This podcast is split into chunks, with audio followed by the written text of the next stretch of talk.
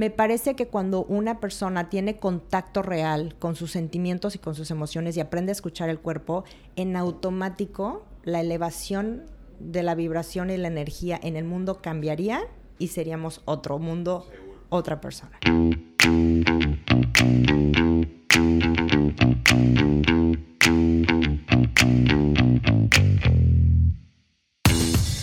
Hola, ¿cómo están? Bienvenidos al primer episodio de Padres Productivos Podcast. Súper emocionado, gracias por estar aquí, por dedicarnos este ratito.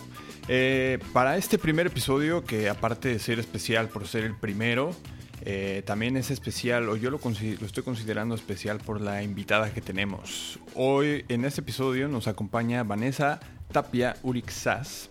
Ella se dedica a la ayuda y acompañamiento para crear la mejor versión de ti mismo, construyendo las habilidades necesarias para enfrentar situaciones en la vida, mejorar tus relaciones y áreas en las que estés estancado. Para mí es una super mujer y es una super mamá, además de ser madre de múltiples, al igual que yo. Ella me ha acompañado y me ha coachado desde el principio de mi aventura como papá. Ella también es coach parental, da asesoría calificada a un padre, madre o pareja parental sobre temas específicos, especialmente en el proceso de crianza, educación y mejora de la relación con tus hijos o con tu hijo. También es especialista en desarrollo humano, tiene un diplomado en neurofelicidad y otro diplomado en sexualidad educativa. Está certificada en la metodología Montessori y PECES de niños y adolescentes. Eh, no te preocupes, ella nos va a platicar sobre qué significa peces.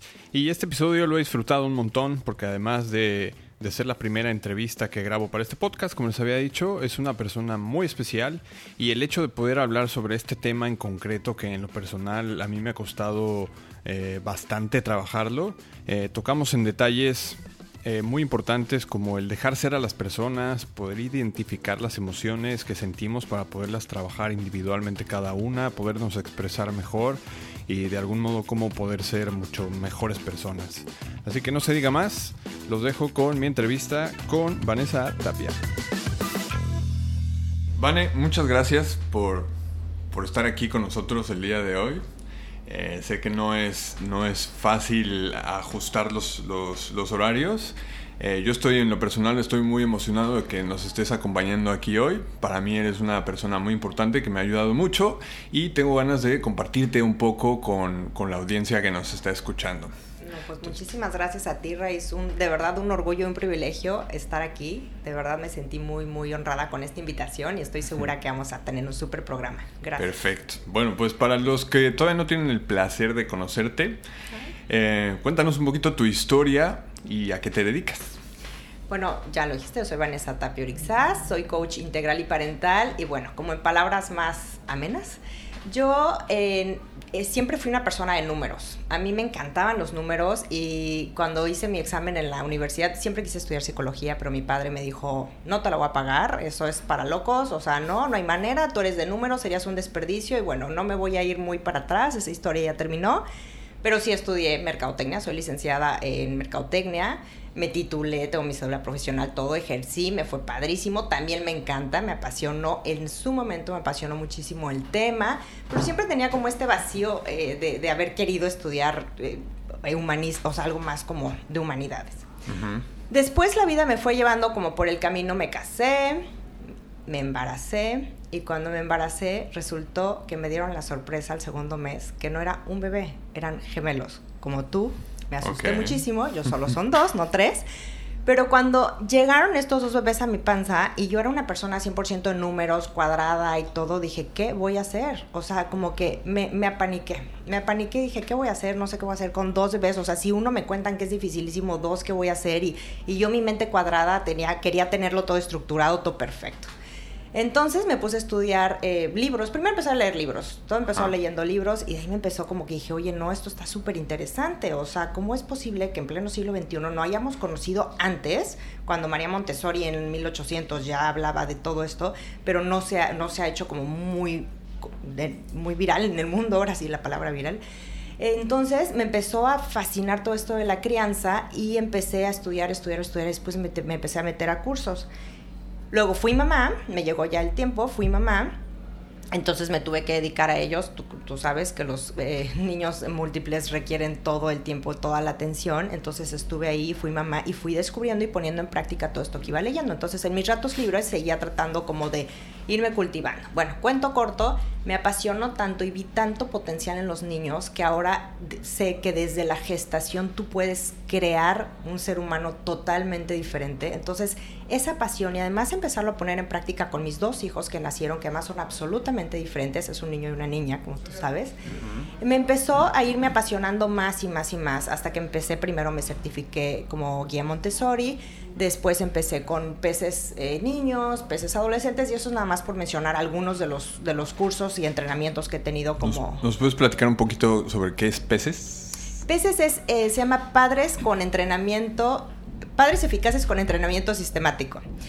La verdad es que yo no me he casado exactamente con un método ni con un modelo, más bien he ido agarrando eh, como que lo que más me gustó, o sea, los procesos de crianza y toda la crianza que yo hoy comparto y puedo hacer en el acompañamiento con mis clientes o con los padres que, que acompaño, es una mezcla de, métodos. Ahorita que me dices padres, o sea, a mí mi mente cuadrada de antes, el decir con entrenamiento sistemático me hubiera encantado pero cuando abrí mi mente a todas estas posibilidades, que la, la, vida no es cuadrada, cuando este mundo me cambió por completo con, mis, con el nacimiento de mis gemelos y darme cuenta que todo eso cuadrado y números todo eso pues quedó atrás y que sí es una base, pero ahorita tenemos que abrirnos a mucho más posibilidades. Entonces me di cuenta que sí tenemos todos que tener una base, pero voy mezclando muchos otros métodos. Entonces, Peces es una base que me fascina y sí tiene un entrenamiento maravilloso, nada más que sí me apoyo mucho de Montessori, mucho de muchos otros autores que me encantan, pues para no irnos mucho. En el proceso, ya que, ya que empecé con todo esto de la crianza, que además pues empecé a poner en práctica con mis hijos, yo recuerdo, por ejemplo, a los cuatro meses que mi mamá llegaba a casa, yo le estaba dando al mismo tiempo a los dos y me decía, pero ¿por qué si la niña ni siquiera te lo ha pedido? Le decía, porque los estoy educando. Y mi mamá se reía y me decía, ay Vanessa, no seas ridícula, por favor, perdón mamá, pero así me decía, ay Vanessa, no seas ridícula, por favor, ¿cómo vas a estar educando a tus hijos de cuatro meses? Yo, Raimundo, sí te puedo decir que mis hijos estuvieron educados desde el vientre y empecé su educación desde el vientre y los resultados que veo hoy en ellos, de verdad, creo que ha valido la pena. Y muchas amigas me siguen diciendo aún hoy que eso no es posible y yo lo he vivido y sí es posible. Entonces, desde mi experiencia me encanta. Cuando, cuando empecé a trabajar con todo esto de la crianza, me di cuenta que todo viene de nosotros que yo tenía que crecer. nosotros como padres. Como padres, como seres humanos. Me empecé a ver que a mí me faltaban algunas cosas para poder entregarle a mis hijos. Entonces empecé yo a tomar para mí eh, otro, otro tipo de cursos, otro tipo de entrenamientos como eh, crecimiento personal y luego me di cuenta que el crecimiento personal no era suficiente, necesitamos aprender del autoconocimiento. Total que terminé eh, metiéndome ya a una escuela al Instituto Humanista de Psicoterapia Gestalt, hice una especialidad en desarrollo humano y ahí me di cuenta que este otro camino era maravilloso y que si quería acompañar a los padres en crianza, pues primero tenía que entrenarme ya profesionalmente para poder acompañar a los padres, para que ellos sean ejemplo y luego poder guiar a sus hijos. Entonces, eso fue el camino en el que me fue llevando y es lo que me tiene hoy aquí, en el que hoy eh, ya hago lo que es el coaching integral, que es como el coaching ontológico de vida eh, yo le llamo integral porque lo, lo, pongo como un todo.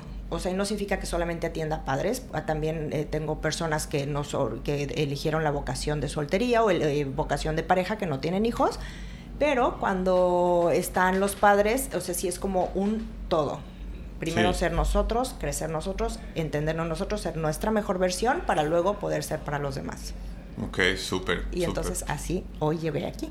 Muy interesante. De hecho, yo en lo personal, obviamente me siento muy identificado ante ese miedo de saber que no viene uno, sino que vienen más de uno.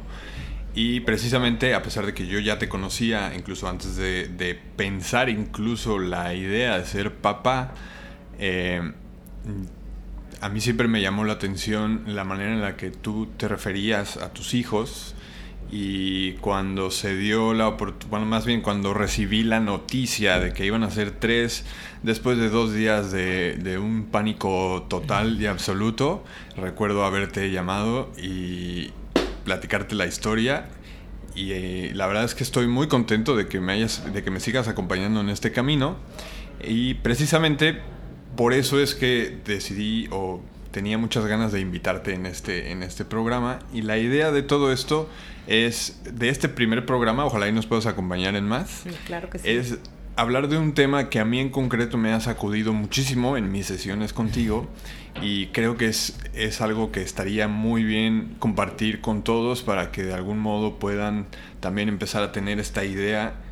El tema en concreto es emociones, que es por ahí es donde, donde quiero empezar a, a transcurrir el resto del episodio. Claro.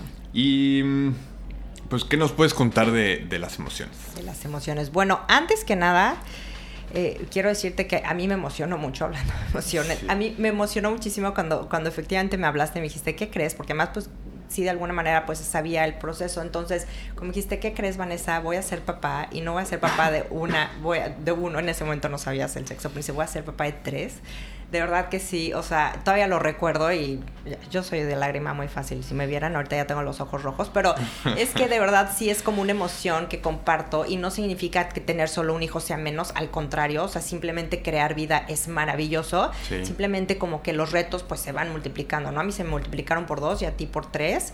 Y, yo creo que para María y para ti ha sido una aventura total, eh, El, estar con estas tres pequeñas, que además tú como yo, y ahorita lo vamos a ahondar un poquito en, las emociones, nos damos cuenta que aún viniendo de un solo vientre, de una sola pareja, de un todo, nacen eh, personas absolutamente diferentes. Entonces, ese es otro reto con el que nos enfrentamos, ¿no? Este, vivir tan cerca y tan bonito como esta unicidad de la, del ser humano es, es, precioso. Bueno, a mí me encanta. Yo creo que es un reto, pero también tiene recompensas maravillosas el, el poder dar vida. Sí, es un súper reto. A mí la verdad es que me, me saca continuamente de mi zona de confort. Y es verdad que las tres, a pesar de que físicamente son diferentes, es increíble lo diferentes que son en cuanto a su comportamiento y, y, todo, todo. Son súper diferentes. Y eso, la verdad es que me gusta. Creo que si fueran tres iguales, no sería tan divertido como lo es ahora. Sí, así es, sí. La verdad es que esa es, esa es la maravilla del ser humano. Ahí es donde nos damos cuenta que que no importa qué pase, somos únicos. Sí, sí, sí, sí. Justamente hablando de emociones, hace poquito me compartió una amiga un, un post. Me dijo, mira qué interesante ejercicio, ¿no? Y entonces era un ejercicio, bueno, supuesto ejercicio que decía que una mamá que compartía que si te ponías a dar, o que si hacías como una introspección en ver qué emociones y qué momento estabas pasando en tu vida cuando te embarazaste, así era tu hijo. Y entonces yo le decía, híjole, ¿qué crees? Que yo sí te puedo rebatir que pues que eso sí puede aplicar en algunos casos, pero ¿qué crees? Que yo me embaracé al mismo tiempo y María y usted, tú también, o sea, se embarazaron al mismo tiempo y ¿qué crees? Que son completamente diferentes también, ¿no? Entonces sí afectan muchas cosas, pero yo creo que más bien no importa qué pase adentro, tenemos que respetar esta unicidad del ser humano, eso me encanta. Sí. Y bueno, Ray, ahora sí, si quieres, este, así, em, vamos a entrar como en el programa, me encanta. El tema de las emociones me enloquece y te voy a decir por qué. Porque siento que ahorita estamos como en un mundo muy difícil. Estamos viendo cosas desafortunadamente muy negativas en el mundo entero, pero bueno, ¿qué decir de nuestro México, querido? Ahorita em, no sé cuándo va a salir al aire este programa, pero estamos muy próximos al 9 de marzo, que viene un movimiento muy fuerte de, de, de las mujeres que yo como mujer sí espero que el objetivo real se cumpla, que es sentar un precedente de respeto, eh, de, voltearnos a ver y no me voy a meter en polémica, simplemente que viene algo muy fuerte. ¿Qué pasa con esto y las emociones? ¿Dónde se puede entrelazar? Yo tengo aquí en mi mano un libro eh, que traje porque me fascina, ya te había platicado de él, porque como padres, y sí te lo recomiendo a ti que nos estás escuchando, si eres ¿Qué libro es? Vamos a, dejar el, enlace en, las notas del episodio. Sí, es un libro viejísimo y espero que lo consigan. Si no, eh, por lo menos electrónico seguro que sí, pero se llama Yelito Fleece y las emociones. Yo lo busqué en Amazon y está ahí. ¿Está ahí? Ah, puedo dejar ahí el, el enlace. El enlace, perfecto. Bueno, si, si tú me invitaras y nos fuéramos como by the book, yo con mi parte de neurociencias que me apasiona y que ojalá también tuviéramos un de oportunidad de hablar de las neurociencias porque es lo de hoy y es la manera en la que tenemos que educar a nuestros hijos en base del conocimiento de uno mismo, pero empezando desde el cerebro. Pero bueno, ese ya será otro tema, no me quiero desviar. Pero bueno, si nos fuéramos a eso, te tendría que dar la definición, ¿no? Entonces, eh, la definición concreta de, es ¿qué es una emoción? Es una emoción y sentimiento van como de la mano, porque la emoción es una expresión de un sentimiento. Van de la mano, pero no son lo mismo, ¿cierto? La emoción es la expresión del sentimiento. Ok. Entonces, Ok. eh, sí es muy de la... O sea, cuando dices emoción o sentimiento, puede, puedes llegar a usarlo de alguna manera como sinónimo, aunque la realidad es que la emoción es la expresión del sentimiento. Pero aquí te va la definición textual de neurociencias. Ok. La emoción es, es definida por la neurociencia como una respuesta orgánica que crea reacciones bioquímicas en el cuerpo alterando el estado físico actual. Es decir, sientes algo, inmediatamente algo en tu cuerpo reacciona. Y eso es orgánico, es natural. Seguro, sí. Sientes y ¡fum! algo funciona. Perdón, algo se mueve.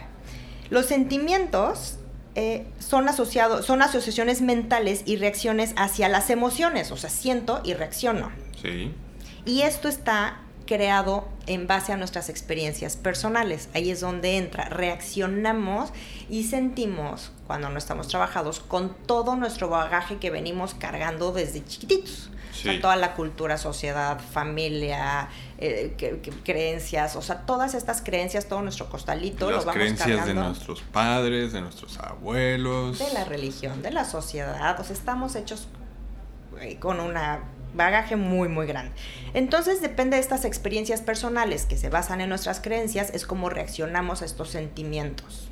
¿ok? Sí. Eso es como en neurociencias. Ahora, regresando un poquito a el libro que les estoy que les decía. Ujú. ¿Por qué me fascina y por qué empecé diciendo que estamos viviendo como en un mundo un poquito difícil y pues en México también le estamos teniendo pues unos movimientos difíciles? Porque siento que las emociones las tenemos como tapadas, como si no existieran. Me parece que cuando una persona tiene contacto real con sus sentimientos y con sus emociones y aprende a escuchar el cuerpo, en automático la elevación de la vibración y la energía en el mundo cambiaría y seríamos otro mundo, Seguro. otra persona. Yo, yo en lo personal, perdón que te interrumpa, No, no, no. estoy aprendiendo a... Creo que mi problema era cuando me decían, ¿cómo te sientes? Yo decía, bueno, estoy feliz, triste o emocionado y como que no tenía esa cartera, no estaba consciente de las emociones que había y ahora que las estoy empezando a, identificar cuando me siento de cierta manera, me es mucho más fácil poder abordar el, el cómo me siento y cómo, cómo pasar de eso, o cómo traspolarlo, cómo usarlo. Y es bastante interesante aprender todo lo que uno está sintiendo e identificarlo. Y lo que dices es correcto, Re, porque es la única manera de crecer. O sea, es el primer paso para, para poder crecer y crecer de manera personal, es eso que estás diciendo, es como identificarlo. Sí. Y, y, e- efectivamente, o sea, no te estoy diciendo que también vamos a encontrarnos en la calle. ¿Cómo estás? Ay, fíjate que hoy estoy súper emocionada y entonces como echarte tu lista de, de- de todo lo que, las emociones que traes adentro, ¿no? A lo mejor no, pero con que tú sí sepas identificarlo está bien. Ahora otra cosa que, que ahorita me llamó la atención que dijiste, que cuando me preguntan cómo estoy, digo, no, pues feliz, triste y todo eso, también eso está mecanizado. Sí. Fíjate cuántas personas, o sea, llegas, ay, ¿cómo estás? Y le contestas triste, ah, bien, yo también. O sea, ya estamos como mecanizados, ni siquiera escucharon que dijiste triste, porque Sí. estamos, o sea, ya es como algo como que te lo estoy preguntando por protocolo, pero la verdad es que ni me interesa cómo te sientes. Y eso de verdad es una deshumanización muy fuerte. Sí. Y eso es en lo que yo siento que ha llevado a, lo- a todo esto que estamos viviendo. Entonces, ¿por qué, ¿por qué quise traer este libro y por qué lo identifiqué y ahorita como que hice el match? Este libro que se llama Hielito Feliz y las emociones, se trata de un hielito que vive en una máquina dentro de un restaurante. Ajá. Es una cafetería donde las mamás van a comprarle el helado y el dulce y así a sus hijos. Y entonces hay un niño que se llama Santi que siempre llega a la cafetería y entonces este está ahí y en eso baja Hielito Feliz y se le pone en el hombro.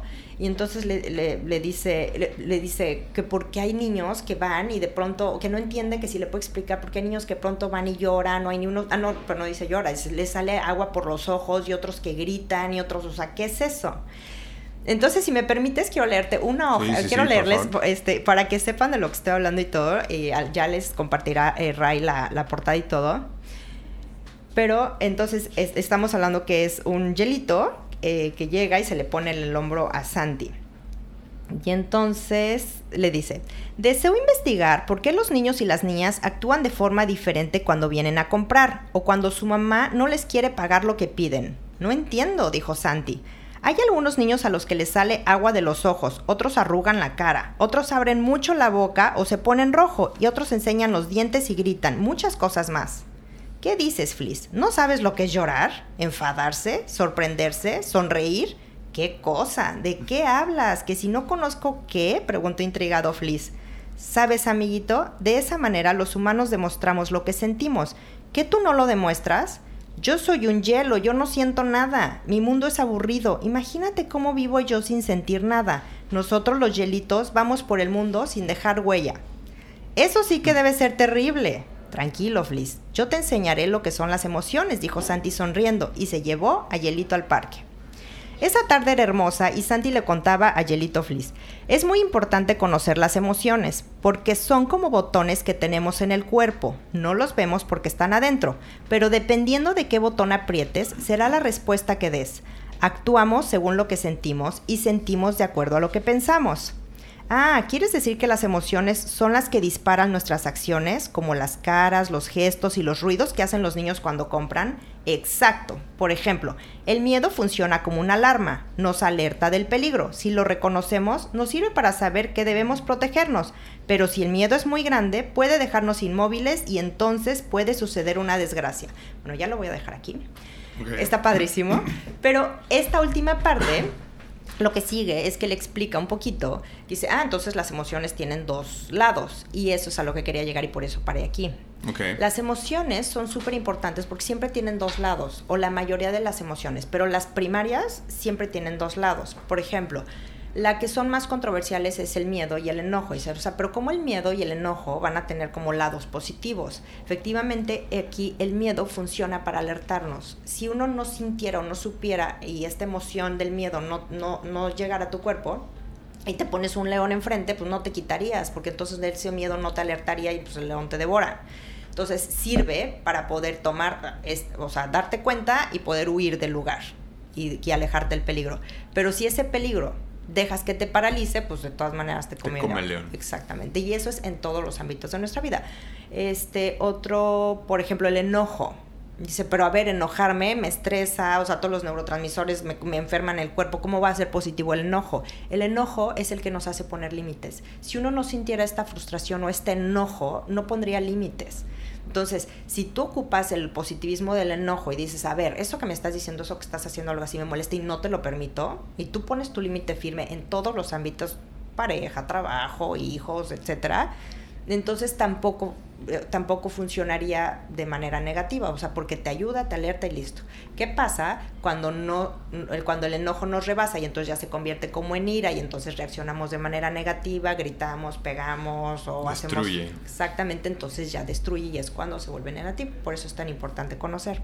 Ahora, Ray, ¿por qué les leí este pedacito y por qué lo traje? Porque me parece que la paradoja de este libro es que hay muchos humanos y ahorita el, el, el, mundo en general estamos viviendo como hielitos, sin saber qué son las emociones. Siento que a muy poca gente ahorita somos los que ya estamos como en este camino. Cada vez nos sumamos más y eso me encanta, me encanta. Y si estás escuchando esto, bueno, pues es porque estás en este camino y seguramente todos estamos como en, este, en esta corriente y tenemos que irnos sumando y tenemos que ir contagiando y contagiando a muchos más. Sin embargo, cuando volteamos a ver como la macro cosa, más en macro, o sea, más, más al exterior. El big picture, ¿no? Exactamente, sí nos damos cuenta que existen muchos hielitos en, en el mundo. Y lo peor es que ni siquiera están interesados en conocer qué es todo esto, ¿no? Entonces, la verdad es que las emociones me apasionan. Okay. Hay que conocerlos. Esa es el primer paso, repito, para el crecimiento de una persona, es aprender a reconocer sus emociones. De hecho, yo escogí este, bueno, sugerí este tema precisamente porque ha sido de los, de los más repetitivos en nuestras sesiones y, y creo que ha sido de los, de los que más impacto han tenido en cuanto a mi, a mi todos los días, o sea, tanto en, mi manera de comunicarme y relacionarme con mis hijas, con mi mujer y conmigo mismo también.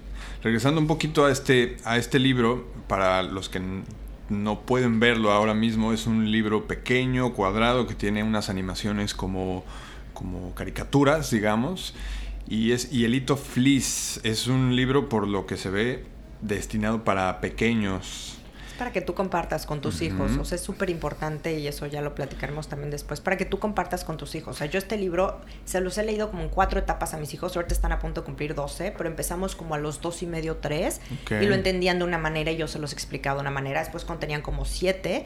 Y hace poquito, por eso lo tengo tan a la mano, hace poquito lo volvimos a sacar y ya nos acordaban. Sí. Y entonces es como tú se los vas explicando, es para que tú como padre, madre, compartas con tus hijos. Ese es el objetivo de Creo que este está súper bien que puedas, que desde que uno está pequeño, uno sepa expresar correctamente cómo se siente. Por ejemplo, ¿cómo te sientes? Si su hermana le quitó el juguete, puede ser que esté enojada, puede ser que esté triste. Y creo que esto está súper bien porque esto me lleva a la siguiente pregunta, como ¿ves alguna diferencia entre las emociones que puede tener un, niño o bueno, un pequeño con las que puede llegar a tener ya un adulto? Es que es una pregunta súper interesante, Ray.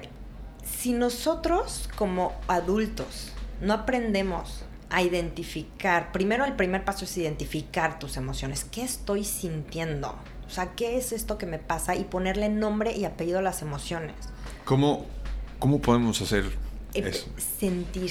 Es que vivimos mucho en el deber ser. El deber ser es en la mente. Como que vivimos mucho con la mente y todo el tiempo estamos como pensando, pensando y actuando solamente con la mente. No bajamos, o sea, no nos damos esa tarea de darnos dos segundos de pausa cuando estamos pensando para sentir y entonces el pensamiento ya se transforma en sentimiento y entonces pasa algo y reaccionas y luego se pone, ahorita lo estoy diciendo así, no estoy actuando, así que sí, o sea, tensas todo el cuerpo, tensas los músculos, tensas las manos y entonces dices, a ver, ¿qué estoy sintiendo? Bueno, ahorita estoy sintiendo inseguridad, ahorita estoy sintiendo nervios, ahorita estoy sintiendo como frustración porque quisiera estar allá y estoy acá.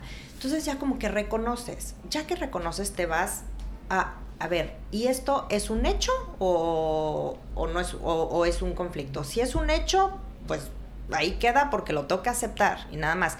No es un hecho, es algo que puedo modificar, que está en mis manos, entonces actúo y lo modifico. Pero lo primero es reconocer, es reconocer tus sentimientos. Entonces, difícilmente podemos esperar que un niño aprenda a manejar sus sentimientos. Esto es lo que se le llama, que ahorita también es un tema de moda, inteligencia emocional. La inteligencia emocional es aprender a gestionar tus emociones de manera positiva. Súper interesante también. Eh, eh, pues es que es, la educación que viene hoy, que es la que mejoraría. Es, o sea, si, si me dices, Vanessa, en todo tu bagaje de educación, todo eso, ¿qué sería lo que realmente podría cambiar el mundo? Sería eso, que los niños desde chiquititos aprendieran inteligencia emocional, es decir, a gestionar sus emociones cómo se sucedería solamente cuando un adulto. Aquí no es del huevo la gallina. Aquí sí sabemos que si el adulto empieza a controlar, empieza a identificar, empieza todo, el niño va, va, a empezar. Pero ¿qué sucede? Que aún hoy seguimos diciendo, tú eres niño, no llores.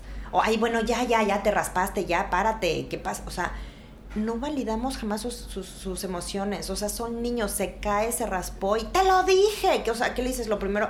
Te lo dije, te dije que te ibas a caer. Qué diferente sería que te acercaras y dijeras, ay, mi vida, ¿estás bien? ¿Te dolió? ¿Ya te sientes bien? Y en otro momento Sí, claro, es la manera de educar. Ya más tranquilo, ¿no? Más... Exactamente, ya que validaste su sentimiento, el niño se cayó y sí te desobedeció, sí es cierto, y, si te hubiera obedecido a lo mejor no se cae, sí, sí es cierto, pero tienes que dejar tu ego de papá a un lado y primero atender su necesidad, su necesidad es el dolor. Entonces, ok, se cayó, te acercas a él, ¿estás bien, mi amor? Sí. ¿Te duele? Sí. ¿Lo curas? ¿Le raspan? Y entonces ya después ya le dices. Exacto, estar ahí, acompañarlo. Algo que yo he estado haciendo últimamente con mis hijas que tienen un año y dos, casi tres meses. De repente hay una en concreto, le estoy hablando a Paula, que, corre, corre, corre, corre y de repente se cae. Y creo que todos tenemos como ese programa de no pasa nada, no pasa nada. Y yo creo que sí, sí pasa. Es verdad que no me gusta que corra precisamente porque se cae. Entonces, bueno, se cae y se hace daño. Entonces, cuando sucede, lo que estamos haciendo ahora es primero decir, decirle te ayudo, estás bien, y ya que se calma, decirle si corres, te caes. Esa es la consecuencia de correr. Y, otra cosa que, que, estaba, que estaba pensando mientras, mientras nos estabas platicando sobre las emociones es que me vino a la mente ese momento en el que uno como niño está enojado y el papá viene y le dice, no te enojes. Exactamente. Y yo creo que está bien enojarse. Está bien enojarse porque lo que hablamos, los enojos es lo que nos va a llevar a poner un límite. Entonces, o sea, a lo mejor si para ti papá no, o sea, se enojó por algo que a lo mejor no crees, le dices, ok, yo entiendo que estás enojado. Sin embargo, y sin embargo es diferente que el pero, ¿eh? Porque el pero invalida lo anterior. Sin embargo, tienes que reconocer que tal, te pasa, ¿no? Pero a ver, Ray, discúlpame, vamos a retomar un poquito ese ejemplo que me diste. Sí. Generalmente, cuando la niña corre, ¿qué le dices? Generalmente dice honesto, no corras, te vas a caer.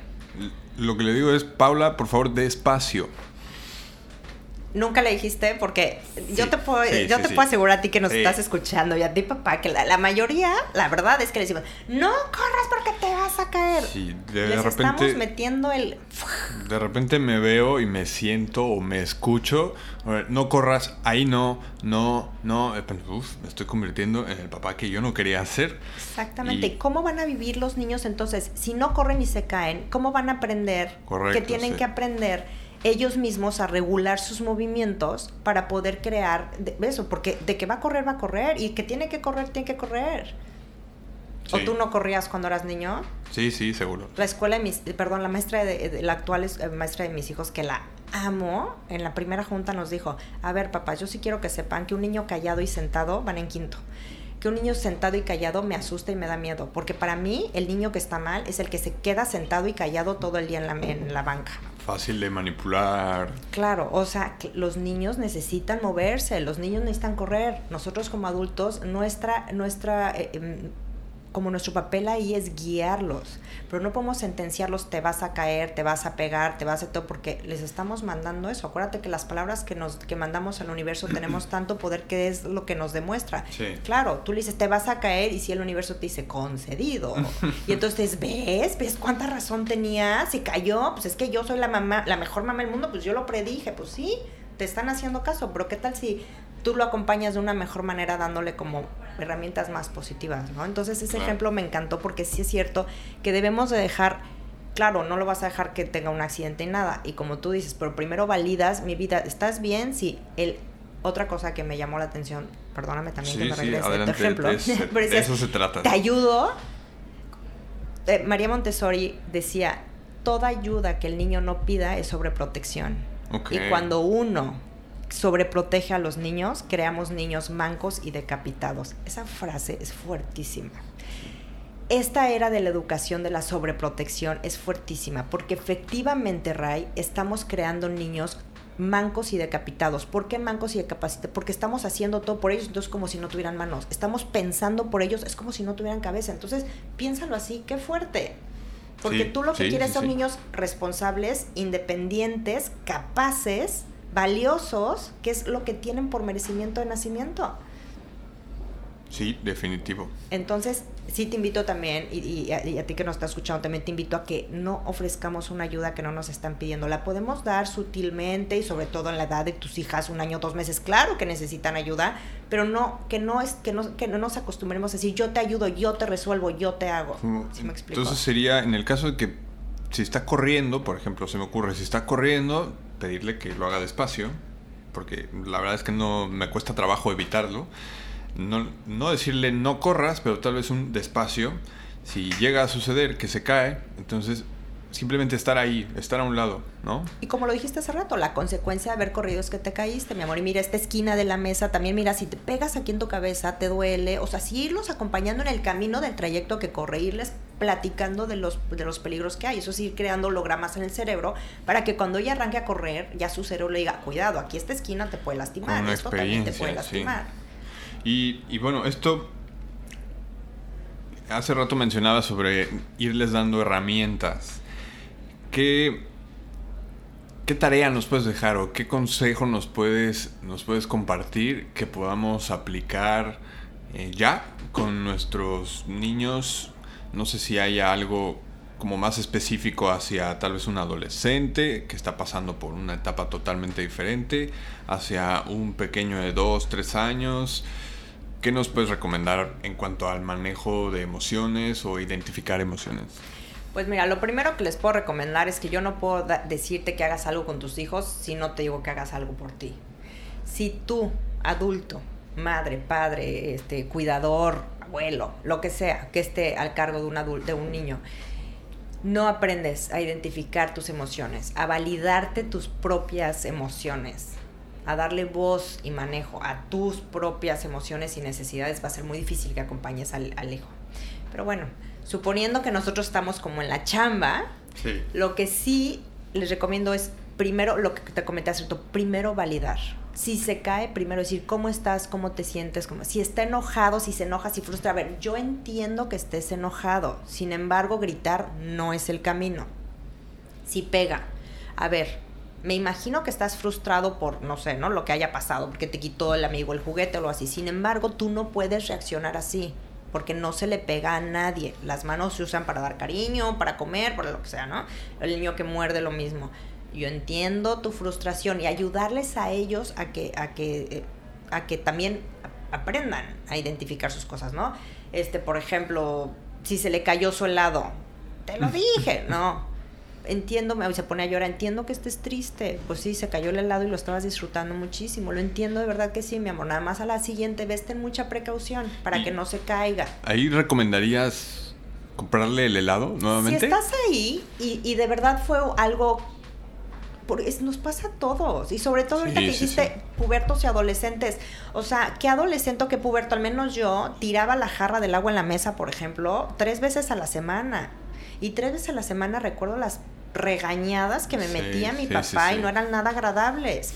Hoy eso me hace que mi hija, por- hoy en la mañana, tiró la vitamina eh, y todo encima del desayuno.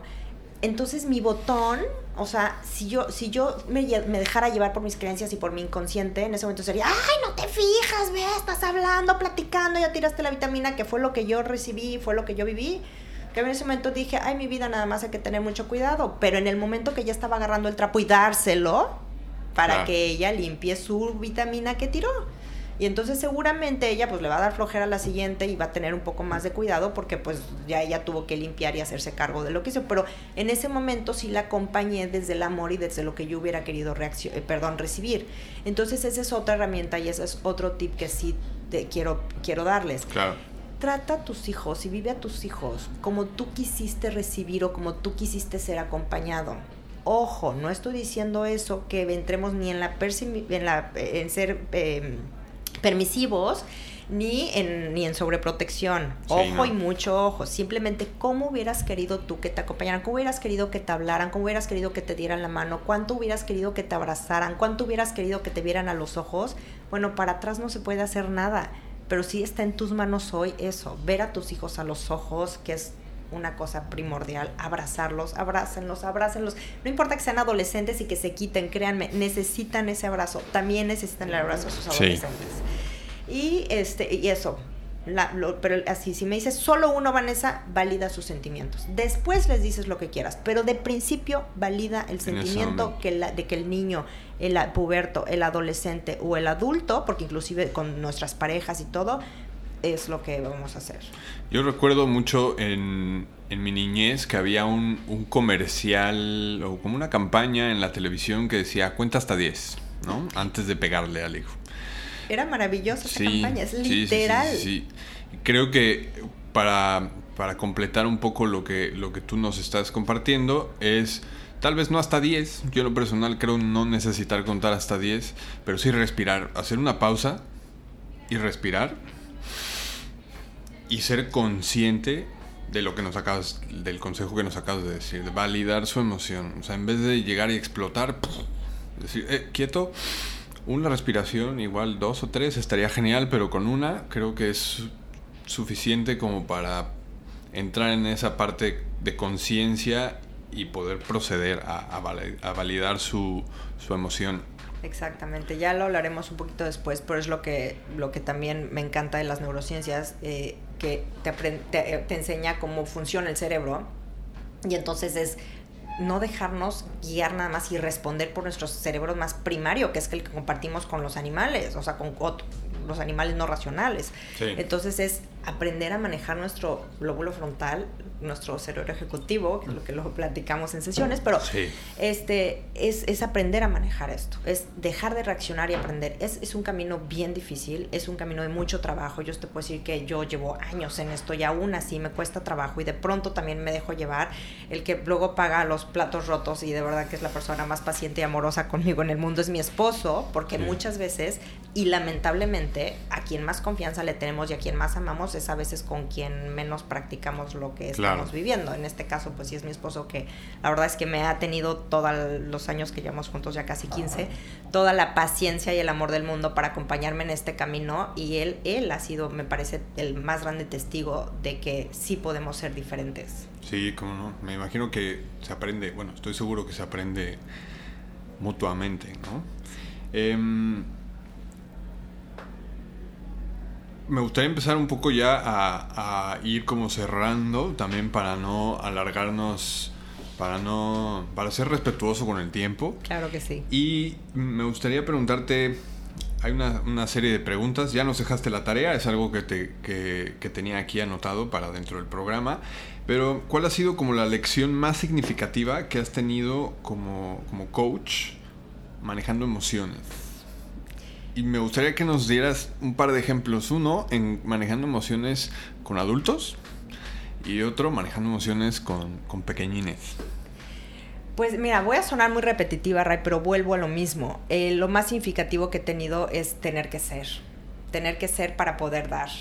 Ese es lo más, lo más difícil, ¿no? Yo sí me llegué a encontrar muchas veces y a veces todavía, siendo honesta, me llego a encontrar en el que no soy lo, paciente que tenía que ser algo así y reacciono o alzo la voz con mis hijos o algo así, de verdad, gracias a Dios ya, ya logro controlarlo y es cada vez menos, pero el ser no puedes exigir nada que no das. Entonces, y los, los maestros más fuertes son tus hijos, pero los jueces más fuertes también son tus hijos. Mm. O sea, sí, ellos son los que pronto me dicen, mamá, pero es que no alces la voz. Y entonces cuando me doy cuenta digo, híjole, sí es cierto, ¿no? Entonces vuelvo a retomar lo mismo y esa es la lección más significativa. Tú no puedes exigir ni pedir ni nada lo que no te das y lo que no das, pero sobre todo lo que no te das a ti misma. Claro. Y creo que eso aplica entonces, eso responde a mi pregunta, bueno, las dos, en cuanto creo que eso aplica tanto para con los pequeñines como para los adultos. Claro, pero la lección más significativa hablando de niños y dejando a un lado los adultos es cómo ellos nacen tan libres, ellos nacen expresando tan padres sus limpios y además ellos saben expresar todo lo que quieren, lo que es sin ningún miedo. Somos los adultos los que empezamos a limitarlos, los que le empezamos a decir no hagas, no hagas, no llores, no digas, no en lugar de encaminarlos, como hablábamos hace rato, a hacerlo de la manera correcta. Somos nosotros los que los frenamos y darnos cuenta, de verdad, a mí eso me han enseñado los niños. Cada que trabajo con niños, eso es lo que me apasiona. Eso es, eso es lo, más significativo para mí, es como ellos sí nacen sabiendo sabiéndolo hacer. O sea, es algo que, que nacen tan maravillosos y, luego estamos los adultos en su camino. Hay que estar como muy atentos y conscientes para poder aprender a desaprender. Exactamente, y ellos es la clave de todo. Y ellos nos pueden ayudar, estoy seguro que ellos nos pueden ayudar mucho, mucho a eso. Bueno, eh, voy a dejar por aquí el tema, el, tema de emociones. Si a todos los que nos están escuchando quieren mm, tratar algo un poquito más profundo en cuanto a las emociones o contactarte, ahora al final vamos a dar un espacio para que nos puedas compartir tus, tus datos para poderte contactar, redes sociales, correo. Y como el nombre del programa es Padres Productivos, yo aparte de ser un padre y querer compartir con, todos los que nos están escuchando parte de este crecimiento y esta aventura de, ser papá, eh, como mencionaba antes, yo también soy fan y soy un... Sí, soy un fan de la productividad y cualquier cosa que me ayude a hacer más cosas en menos tiempo, a ser un poquito más eficiente. Y y en todas las entrevistas me gusta hacer preguntas sobre algún consejo o algo que tú hayas identificado que te ayude a ser más productiva en tu día a día.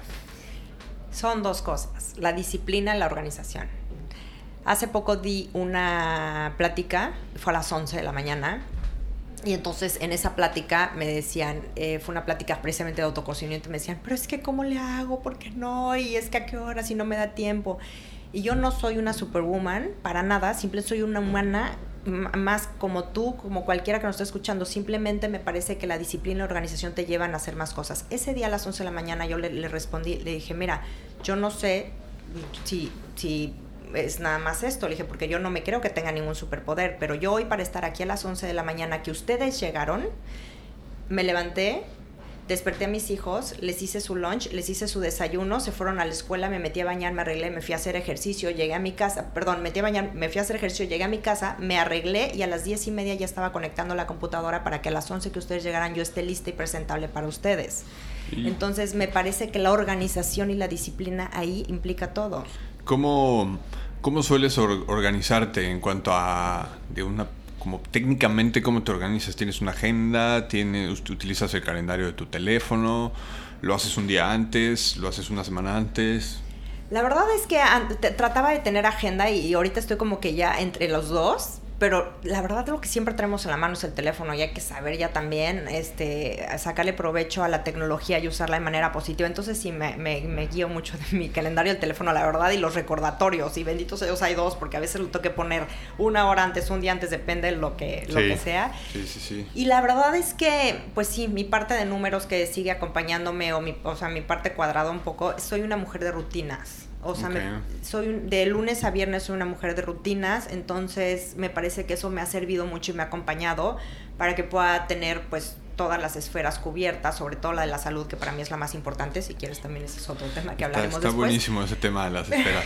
Luego lo, Perdón. lo ponemos. Entonces, este, pues para poder cumplir conmigo, llevar una vida sana y alimentarme bien y hacer ejercicio y hacer todo lo que se necesita para poder estar bien, para ser, o lo que hablábamos, pues sí soy una mujer de rutinas. Hay quien está en contra, hay quien está a favor. Yo, a mí es lo que me funciona. Y yo creo que en la vida es eso, ¿no? Lo que a mí me funciona o lo que no me funciona.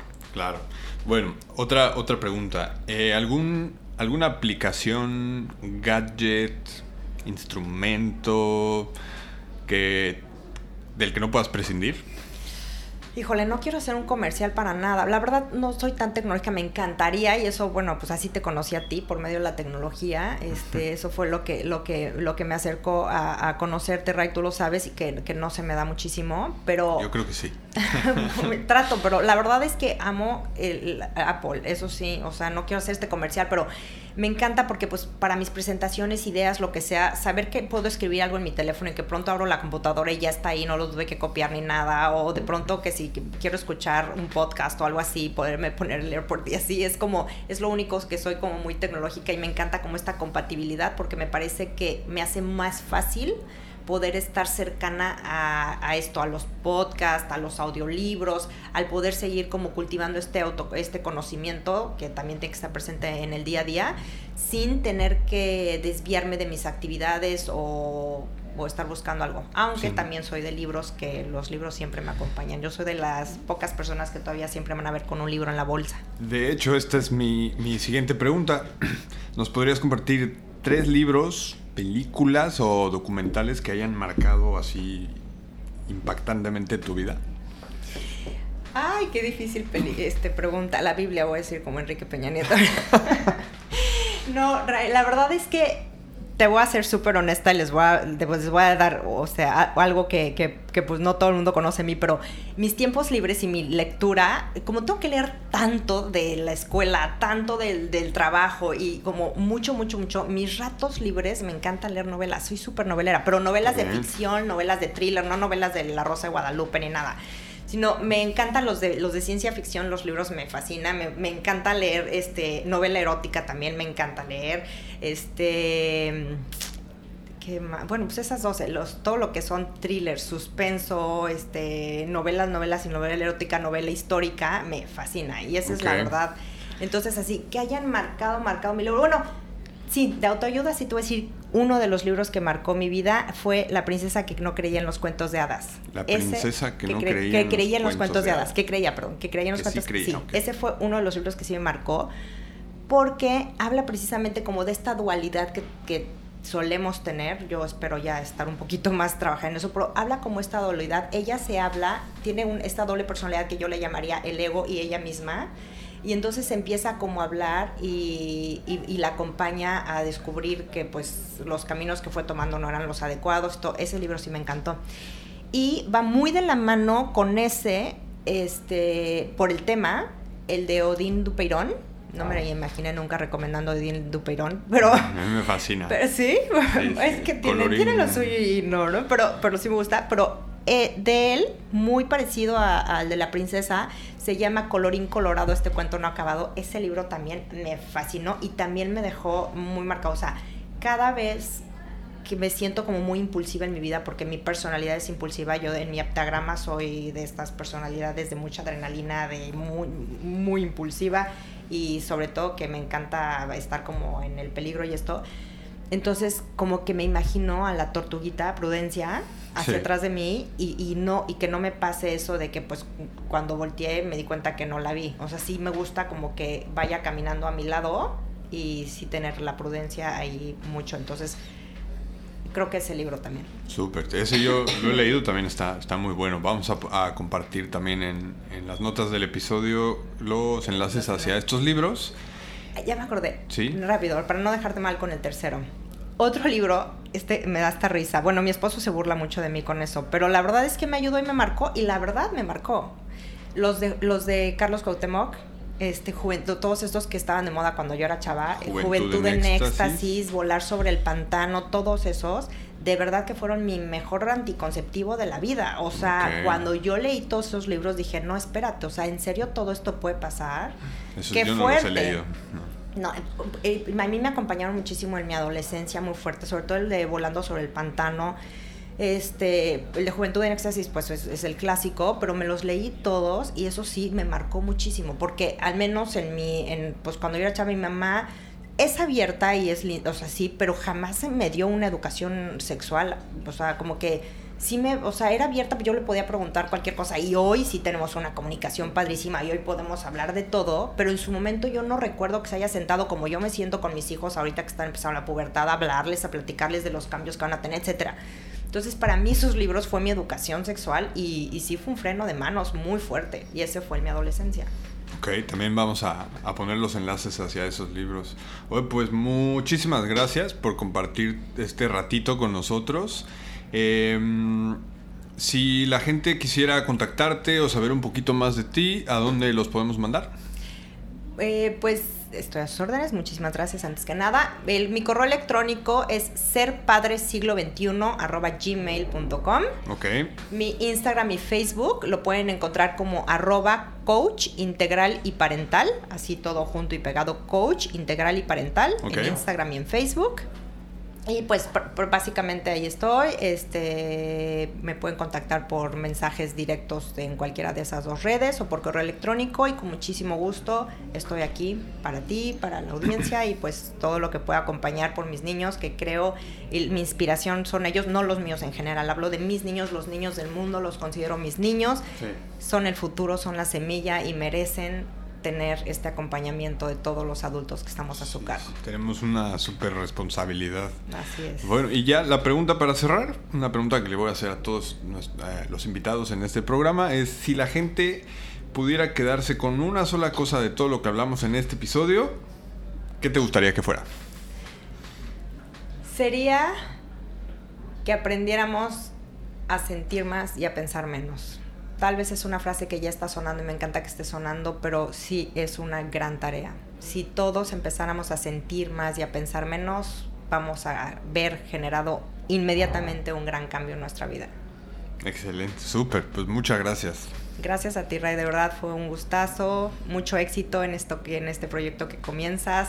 Yo sé que eres un hombre de productividad, este, pues de verdad valoro mucho todo lo que haces con tus hijas, me encanta, gracias por la oportunidad de dejarme acompañarlos desde mi trinchera y pues, mucho éxito. Bueno, este fue el episodio número uno de Padres Productivos. Muchísimas gracias por acompañarnos. Yo aprendí un montón, espero que ustedes también. Eh, para ver las notas y los recursos mencionados en este episodio, visita padresproductivos.com. Si te ha gustado el contenido que acabas de escuchar, suscríbete al podcast en tu reproductor favorito para enterarte cada vez que salga un nuevo episodio y no dudes en dejarnos una reseña de 5 estrellas para ayudarnos a llegar a más gente. Y por último, si consideras que este contenido le puede ayudar a alguien que conozcas, no te olvides de compartirlo en tus redes sociales y etiquetarnos como arroba padres productivos en Facebook e Instagram. Yo soy Ray López, experto en caminar sobre juguetes con los pies descalzos. Nos vemos el próximo episodio. Adiós.